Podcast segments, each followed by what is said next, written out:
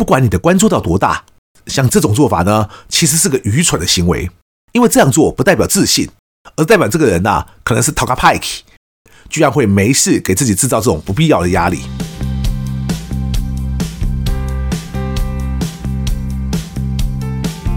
一谈就赢，Do the right thing。大家好，我是 Alex 郑志豪，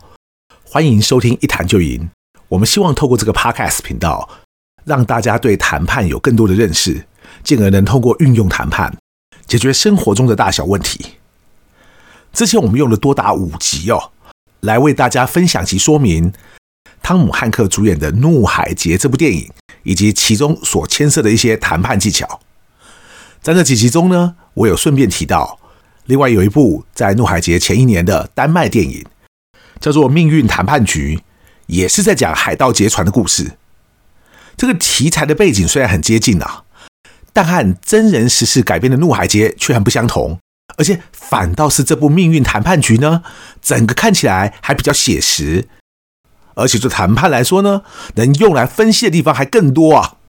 然后后来啊，还真的有听众朋友跟我反映。希望我有机会也来讲讲《命运谈判局》这部电影，所以今天我就趁这个机会来为大家分享一下我对《命运谈判局》这部电影的一些感想及看法。在开始分享之前呢，我想先来谈谈为什么我喜欢看电影学谈判这个模式啊。首先呢，是在我们这个 Podcast 节目，我们之前先后分享过三部电影，在谈判方面可以给大家带来哪些启发？分别是《惊爆十三天》。间谍桥和怒海劫，而在我自己的看电影学谈判这个课程呢，我们更是前后为大家分享了九部不同的电影，包括像教父啦、决胜女王啦和赛道狂人等等。我们之所以推出像看电影学谈判这样的课程以及一整个系列，除了我自己喜欢看电影之外呢，其实还有一个很重要的原因，那就是我们后来发现啊，很多人都想要来学谈判。但是不是每个人都已经有那么丰富的谈判经验呢？所以在我们的课堂上哦，甚至之前连大学还在学的学生都有，还有一些人呢，可能是社会新鲜人，甚至最近啊，还有一位上过我们一谈就赢的学员，那他本身是一位妈妈嘛，他就突然跟我说哦，问我会不会开个青少年班，因为他自己亲身的感触是哦，不学不知道，但他学了之后呢，才发现谈判这件事情是越早懂越好。所以他才会来哦，算是鼓励我说，要不要另外设计一个给青少年的谈判课程？我之所以要分享这一段哦，不是想跟大家说，哎呀，我谈判课程超厉害的，男女老少都嫌疑啊，所以大家都应该来上哦。虽然我自己当然也认同谈判的重要，而且当然呢，是对每一个不同领域的人，而且不同年龄阶段的人都会很重要。但是我老实跟各位讲哦。一谈就赢的本身就已经是个在教法上很创新的课程了。也就是说呢，我不是只要照以往那些谈判课程怎么教就好，我必须要设计出一个在现在这个时间点会比很多以往的谈判课程呢都还更有效的一种学习方式。但是压力就来了，别说国内哦，就算把国外的谈判课程都拿来看，我也没有什么太多其他课程可以拿来参考。所以当有位妈妈说，我应该去设计一个青少年版的谈判课程的时候，老实说啊，就是我不太确定到底该怎么教啊，而且也没有什么真的很成功的潜力可循呐。相较来说哦，像我刚刚提到一些比较没有谈判经验的，不管是在学的学生啊，或是社会新鲜人呐，甚至还有家庭主妇哦，他们也想要学好谈判嘛。那我们后来就发现呢，无论我多会举例，或者写了多少篇文章。他们呢，还是可能会因为没有亲身实际的经验，所以就对我的说明有些距离感，也就是不太能那么具体的了解。但是我们假如换一个方式，我们放部电影给他们看，因为电影有情节嘛，然后还有很多对话和动作，所以呢，他们就比较能够理解这样做或者那样做到底有什么不同了，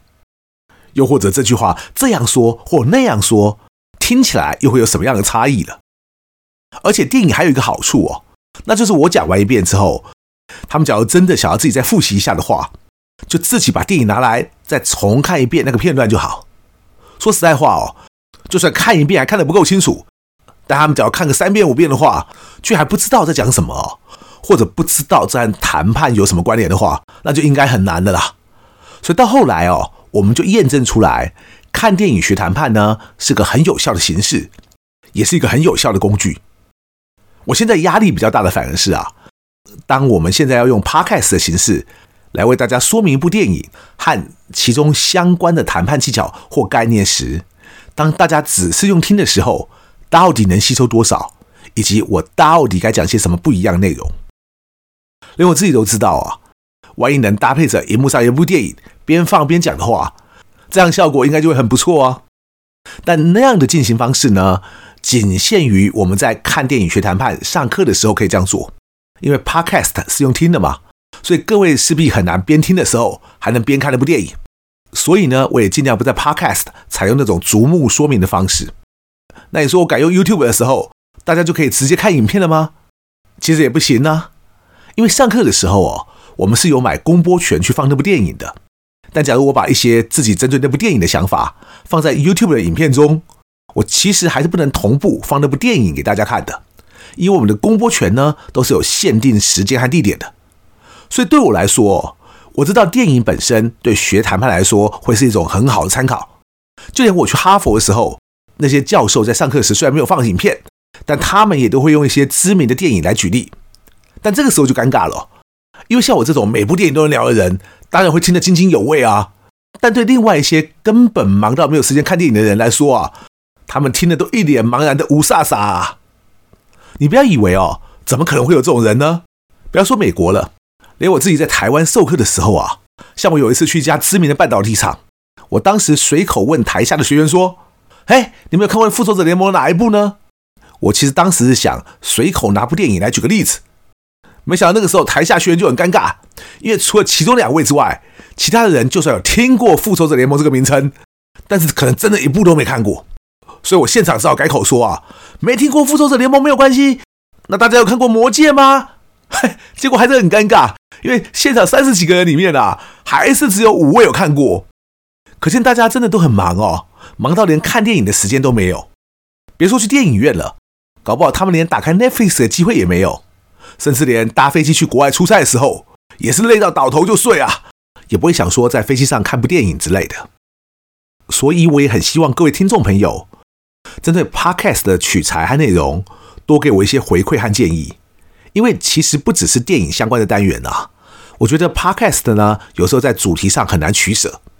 就好像我们之前有几集在讲一个谈判学习成效雷达图，然后就昨天才有人反映给我说，这个内容好像太深了。问我能不能另外提供个逐字稿，最好还有搭配图像来说明哦。可是你说，万一我讲一些浅一点的主题，然后用比较像闲聊的方式，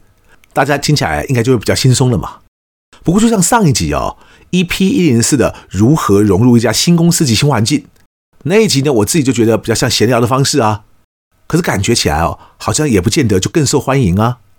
所以我很期待大家能给我一些建议。让我未来呢能够提供更多大家喜欢的内容给各位。我们今天呢还是要回头来谈《命运谈判局》这部电影，而这部片子呢之前在丹麦以及欧洲几个影展合起来拿了多达十六项大奖，甚至我们台湾的金马影展也放映过。但我相信哦，相较于《怒海劫》或者《间谍桥》这种由汤姆汉克主演，然后应该大家比较知道电影来说呢，《命运谈判局》就比较冷门，也比较没有什么人看过。但是我觉得呢，其实介绍这种片子哦，反而比较有意义，因为要蹭热度的话哈，其实谁都会啦，也不用我去凑热闹。但是假如像这样的一部好片，然后我不来介绍的话，应该台湾呢也没有几个人会来介绍。我就因此觉得呢，我们大家一起花一些时间来了解一下这部片子，我想对你我来说呢，都会是更有价值的一件事情。但是呢，大家假如觉得还是要把片子本身找来看看。会更了解我在说些什么。其实哦，虽然 Netflix 和迪士尼家上面没有，但是网络上呢，还是有其他合法的串流平台是找得到的。就好像我刚刚自己一搜寻就看到，中华电信那个哈米 Video 就有《命运谈判局》这部片子，只是他们好像五月底就要下架了哦。所以大家有机会的话呢，也可以在五月底之前呢去看一下。我也是因为搜寻才看到的，所以不是要帮哈米打广告哦。不过我也正好看到。所以那个还蛮新的，又很红的那部四肢愈合岛的那部怪物，在哈米上面也有哦，所以大家也可以参考一下。我之前在一谈就赢的官网呢，其实就针对《命运谈判局》这部片子写过相关分析的文章。我那个时候哦，还下了个蛮厉害的标题，叫做“五分钟见真章，判断你是否能成为谈判高手”，以及多数人经常误解的议价法则。为什么我会写说“五分钟见真章”呢？因为我光那篇文章啊，就写了超过八千字啊！八千字是个什么概念呢？就是我即使现在把那篇文章拿来，一个字一个字念给大家听啊，花上两集的 Podcast 都还未必念得完呐、啊。由此可知，那篇文章到底有多长了。结果八千字下来呢，我其实只说明了电影一开头的其中五分钟的剧情而已。所以我才会跟大家说哦，见微知著啊，真的懂谈判的人呢，五分钟就可以看出很多了。光在电影里，五分钟能发生的事情，其实你假如好好推敲的话，能发生的各种不同可能性的组合，就远比一般人能想象的还多得多。你说这跟谈判有什么关系呢？在现实生活的谈判中啊，